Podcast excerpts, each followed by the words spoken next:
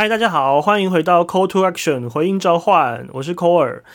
上次聊到人类图的人生角色啊，有收到很多的回馈，呃，感谢你们透过 IG、透过脸书跟我分享你们的想法跟心得，这个对我来说是非常大的鼓励，谢谢你们。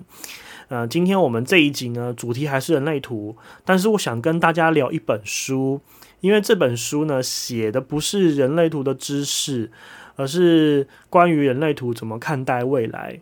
里面的内容呢是包山包海，从我们如何出生到写到我们如何死亡。这本书就是布克文化出版的《拉乌鲁湖人类大预言》，作者是史蒂夫罗德斯。书名的拉乌鲁虎啊，其实就是很多人戏称的祖师爷，因为他是第一个接受到人类图资讯的人嘛。嗯，对我们而言，他就是呃人类图所有资讯的源头，所以被我们称呼为祖师爷。我是觉得这个称谓是真的还蛮可爱的。不过实际上他的名字是拉乌鲁虎。关于他为什么会拥有这一门知识啊，然后还有。呃，他的经历是什么？这本书描述了非常多的细节，从祖师爷原本的生活，然后本来是个什么样的人，一直到他去了西班牙伊比萨小岛上生活，然后他在那边遇见了声音，那个声音就把人类图的知识告诉了祖师爷。根据作者的描述啊，这个过程长达整整八天八夜。呃，从主那宇宙的起源到人类的未来，哈，这这本书里面通通都有描述。至于人类的未来这部分呢，声音告诉了祖师爷，告诉了拉乌鲁虎两个很重要的预言。第一个预言呢是说，地球的任务其实已经进入了最后倒数。说明白一点，就是地球来日无多。地球正在面临结束啊，反正就是地球要灭亡了啦。那如果是说地球要灭亡，我觉得这样还不够算预言呢，因为我觉得这个预言，这则预言最有趣的地方是，这个声音告诉了祖师爷灭亡的时间。根据这本书的描述啊，地球大概还剩下一千三百年。这个一千三百年。听起来还很久，对不对？不过如果比较一下，目前科学推估推估出来地球的年龄大概会是在五十亿岁左右。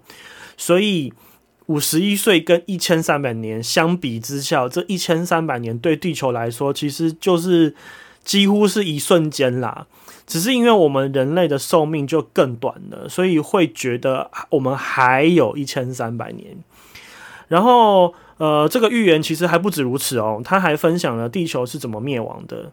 目前我听过的关于地球灭亡的理论，我就有听过太阳膨胀说，是说呃，目前太阳还很年轻，所以它还会继续长大，有一天它就会把它把太阳临近的那些行星都会并吞掉、烧掉这样子。那首当其冲就是离它最近的水星嘛，然后再来就会是我们跟月球了。那呃，另外一个还有跟地球灭亡有关系的说法是叫做磁极的转换，也就是我们现在的南北极的转换，就好像大家的手上的磁铁不是一定都会有 N 极跟 S 极吗？这个说法就是在说地球有一天核心可能会发生异变，然后造成磁极的相互转换，S 变成 N，N 变成 S 那样那样。啊，据说这样子也会造成地球的灭亡。不过还有一个说法，我相信大家应该都听过，就是陨石或者是小型行星的撞击，然后才会造成地球的灭亡。根据人类图的预言呢，关于地球灭亡的理论，人类图投票投给了 外部撞击这一个说法，也就很，也就是说，如同电影的描述啦，就是地球灭亡就是比如说彗星撞地球啊，或是电影末世界末日这样子。不过，那个预言内容只说了是外部撞击，没有特别描述是什么东西撞击到了地球。不过推论起来啦，应该跟陨石或者是小型行星应该是脱不了关系。那这个预言关于这个地球灭亡的理论呢，比较惊喜的地方是，我觉得是比较惊喜的地方是人类图给了很明确的时间，因为这个预言让我想到一个新闻，就是。哦，我们现在有一个民间的企业啊，就是在美国有个民间企业叫 SpaceX，他们已经成功发展出可以回收的火箭推进器。呃，我们过往没有办法克服的东西，就是太空科技造价非常非常的昂贵，所以通常只有世界巨头有可能会干这种事，因为他们才有这个能力去去负担这个成本嘛。但是 SpaceX 这个公司呢，他们成功了降低了这个成本。那对于未来的太空科技，这个影响一定是非常非常重大的。至于 SpaceX 这个民营企业，它为什么要做这样子的研究？他们的创办人 Elon Musk 也很明白的表达，他认为地球目前只有一个，然后我们现在的状态很像是所有的鸡蛋都在同一个篮子里。他觉得，呃，要让所有人类活下来的方法，最保险的就是进行星球殖民。所以，SpaceX 投入太空科技，就是希望有一天可以完成火星移民，就是移民去火星的这个这个理念。如果搭配搭配《拉乌卢湖人类大预言》这本书，然后还有里面地球灭亡的预言呢，其实就会觉得 Elon Musk 的目标就很明确。如果嗯各位有上有听上一集或者是上上集我们聊人生角色啊，你们觉得什么样的人会有这种？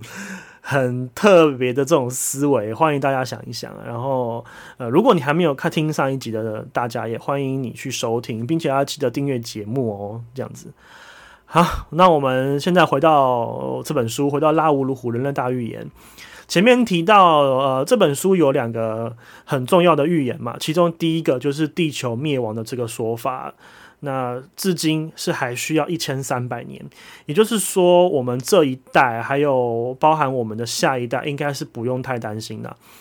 但是另一个预言就会离我们非常的近，而且是在我们有生之年就非常有机会亲眼目睹来印证这个预言是不是真的。这个预言的内容是呢，新一代的人类即将要诞生了。而我们所要面临的呢，就会是一个完整的时代会在我们面前结束。在这个预言里面呢，描述的是现在所有的人类，也就是我们哈，包含我们，我们都是过渡时期的产物。也就是说，嗯，在人类图眼里，人类其实还在进化，所以现在的我们还不是最终极的版本。而新一版新版本的人类呢，将会在二零二七年的二月十五号以后诞生。也就是说，呃，现在是二零二零年啊，我们还有将近七年的时间，我们就可以目睹下一代的人类就是诞生，但就是下一代人类呱呱坠地这样子。这个预言比较特殊的地方啊，不只是新人类即将要诞生，还有很多的描述是。呃，关于现在的我们，也就是说，书中描描述过渡期的人类，其实是会在二零二七年之后停产的。这个表示了我们这个时代即将要结束，而所有这个时代所创造出来的产物，也会逐步的迈向黄昏。拉乌鲁湖人类大预言这本书认为，即将迈向黄昏的，然后要跟随时代一起结束的呢，这样东西会是宗教。不知道大家怎么看待宗教？我自己是一个有宗教信仰的人，所以，呃，尤其现在，我现在在找工作中嘛，我比我比往常更常跑行天宫。我虽然有学过人类图，然后我也认同我们都有内在权威。呃，跟大家分享 Rave 台湾创办人 Nick 的说法，呃，他认为在人类图眼里，所有的答案都在我们的身体里。我虽然知道这些，然后。呃，我也明白他尼克想要跟我说的，不过内在权威其实并没有让现在我现在的我在这个状态下的我比较舒服。我仍然有很多时候是非常担心跟害怕的，尤其我现在已经三十四岁，我真的很担心我会不会找不到工作，然后我也很担忧我的我我我的价值到底是什么。所以，当我寻求安慰的时候，其实我第一个想到的就会是神。这种人跟神之间的连接，如果仔细想一想，这不是三言两语可以描述的关系。我们会有信仰啊，呃，很有可能的原因是因为我们的父母本身是有信仰的人嘛，对不对？然后他们之所以会有信仰，可能也是因为他们的父母是这样的。所以，呃，如果推估起来，人跟神之间的关系是好几个世代，又好几个世代的连接。那从如果这个事件，如果这个事情，如果看人类的发展历史啊，其实也差不多是这样的。宗教对于人类从古代到现代都是非常紧密而且很深刻的连接。从今年所有发生的事情，我们都可以看到宗教在背后产生的影响力。首先，我们先看现在呃，算全球瞩目的美国总统大选。你我我们可以很明白，从背后就可以看到呃一些宗教的势力，对不对？然后，如果我们看中东国家们。就会更强烈，然后看到他们有更明白的宗教色彩，呃，而且他们的表达对我而言就更就更热闹了。那如果我们看亚洲，其实也是哦。如果印你也会在印度那边看到，印度跟邻近的国家也因为宗教，他们有彼此不同的意见，所以产生很多纷争。如果再拉近我们一点，再拉近台湾一点，你会看到韩国在这次的新冠肺炎里面也有看到宗教跟政府之间的关系。因为呃某一个宗教好，他无视了政府的管制嘛，坚持还是要举办集会活动，所以导致新冠肺炎在韩国爆发了社区感染，呃呃这个问题造成了后面相当多的讨论，很多就焦点会摆在宗教跟政府之间长期以来就存在的矛盾问题。最后我们来回到我们台湾，我觉得我们台湾也不遑多让，我们也差不多这样了。之前某个宗教啊，不是因为想要购买台湾啊，应该是台北仅存的保育湿地，所以掀起一波环保团体跟特定那个宗教的对干嘛，对不对？然后还传出，因为这个宗教长期以来因为人多势众，在台湾很多地方还是有发生多相当很多相当令人不愉快的事情啦。这样，那宗教其实也在台在。也对台湾的政治也有呃很深的影响力。之前我们的政府想要通过呃同性婚姻的法案，我们也看到呃持反对立场的团体背后其实都有宗教立场的把持。而那个宗教之所以反对同性婚姻，是因为只是因为宗教的教义不允许同性的连接，所以你就可以看到那个宗教的教义这件事情，然后还有宗教它本身。存在的深厚的影响能力，这些都是宗教对于我们的影响。有好的影响，一定一定也会有坏的影响啦。不过，根据人类图的这个预言，宗教是时代的产物，而人类图预言宗教已经完成它在地球上面的伟大任务了。而这个任务内容呢，就是宗教其实一直长期以来都非常的努力，想要让我们人类。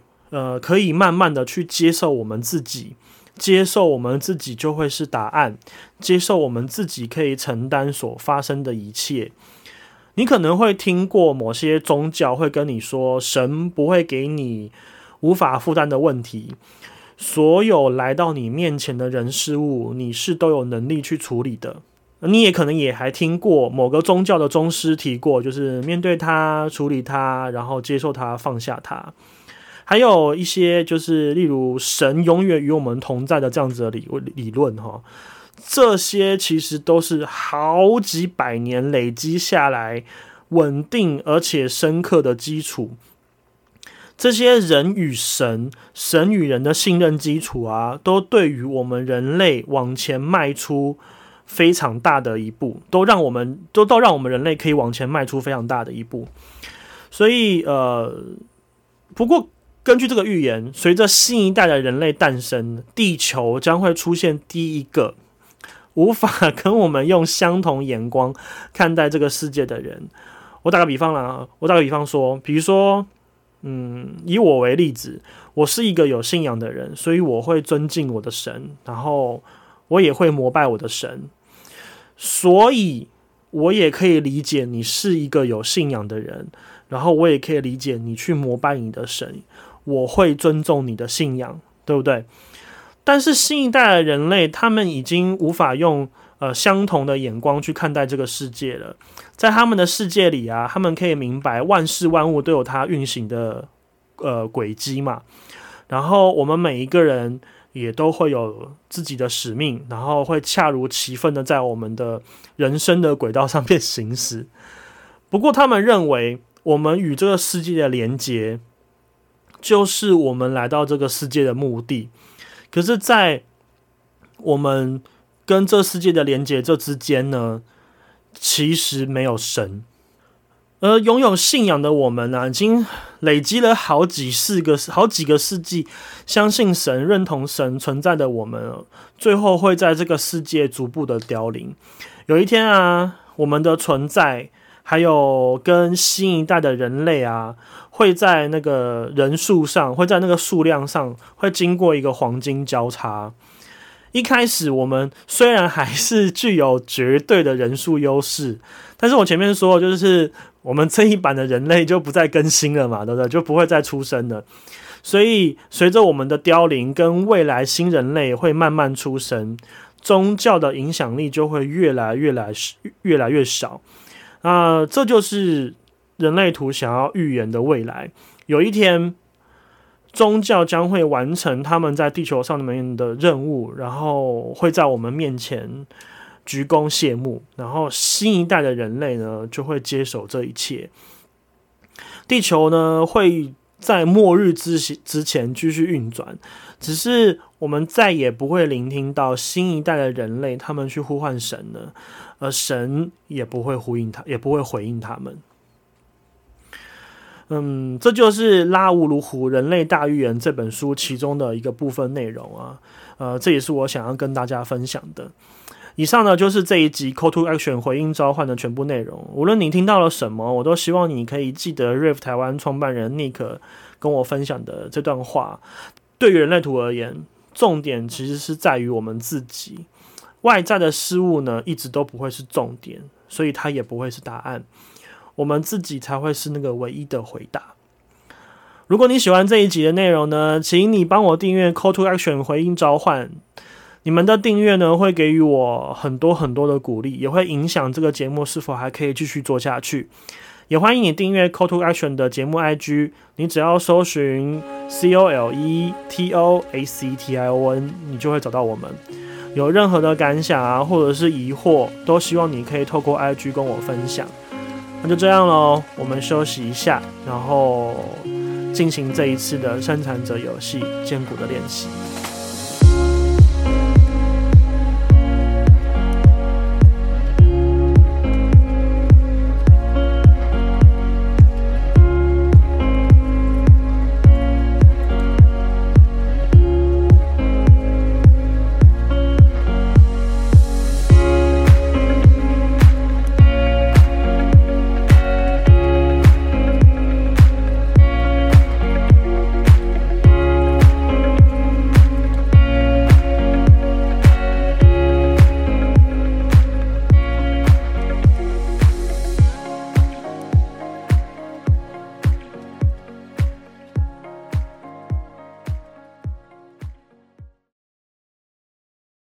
你想要结婚吗？我要转换跑道吗？你要休息一下吗？我喜欢护理吗？我要开车上班吗？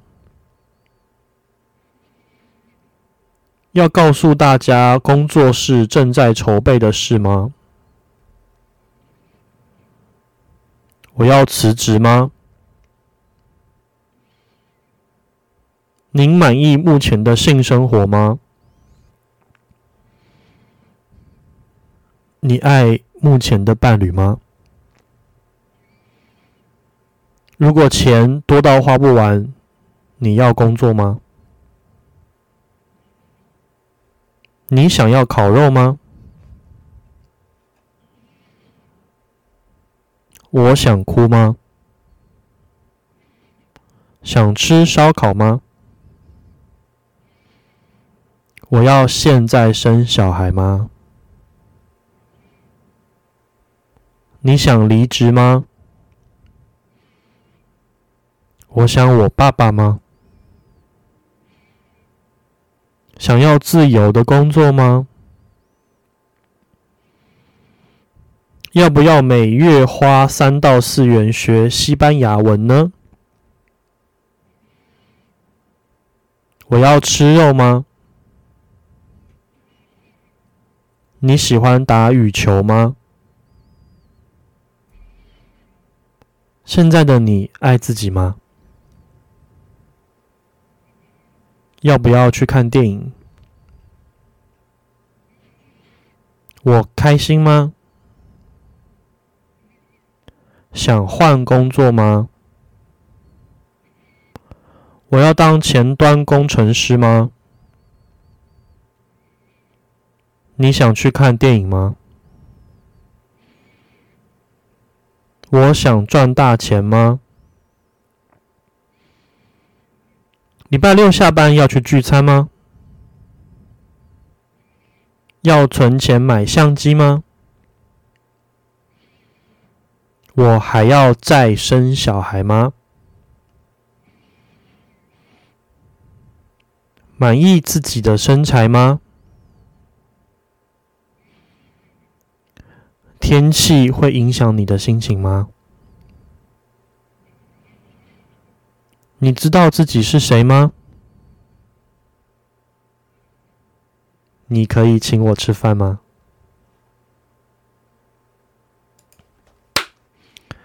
以上就是《Call to Action》回应召唤第五集的。生产者游戏建股回应的所有问题。如果你还有其他的问题，欢迎你登录我的表单投放你的问题，我会在下一下一集的节目对你提问。谢谢你收听到这边，我们下次见，拜拜。